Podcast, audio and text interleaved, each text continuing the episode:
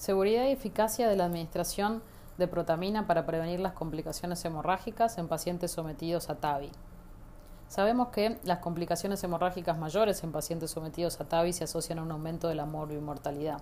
Alcazú y colaboradores realizaron el presente estudio con el objetivo de evaluar si la administración de protamina para revertir la heparina utilizada durante el procedimiento reduce las complicaciones hemorrágicas e impactan los eventos del paciente.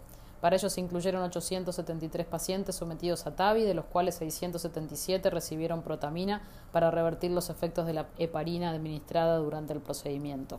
El manejo habitual del acceso vascular incluyó el uso de dispositivos de cierre percutáneos, compresión manual y angioplastia percutánea con o sin implante de estén recubierto cuando esto fuera necesario. El punto final primario fue el combinado de mortalidad total y sangrado mayor y que comprometía la vida a 30 días.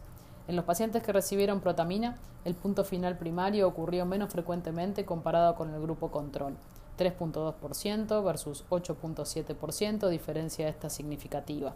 Esta reducción fue mayormente debida a una menor tasa de sangrado mayor o que compromete la vida en el grupo protamina. Además, la administración de protamina resultó en una menor estadía hospitalaria y en la cohorte general la ocurrencia de ACV fue de 1.9% y de infarto agudo miocardio de 0.2%, sin diferencias significativas entre los grupos de tratamiento.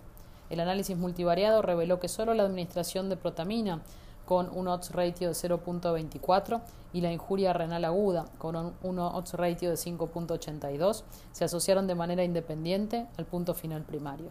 De esta manera, los autores concluyen que la administración de protamina resultó en una reducción de las tasas de sangrado mayor y que compromete la vida comparado con aquellos pacientes en quienes la heparina no fue revertida. La ocurrencia de accidente cerebrovascular e infarto agudo miocardio no aumentó con la administración de protamina.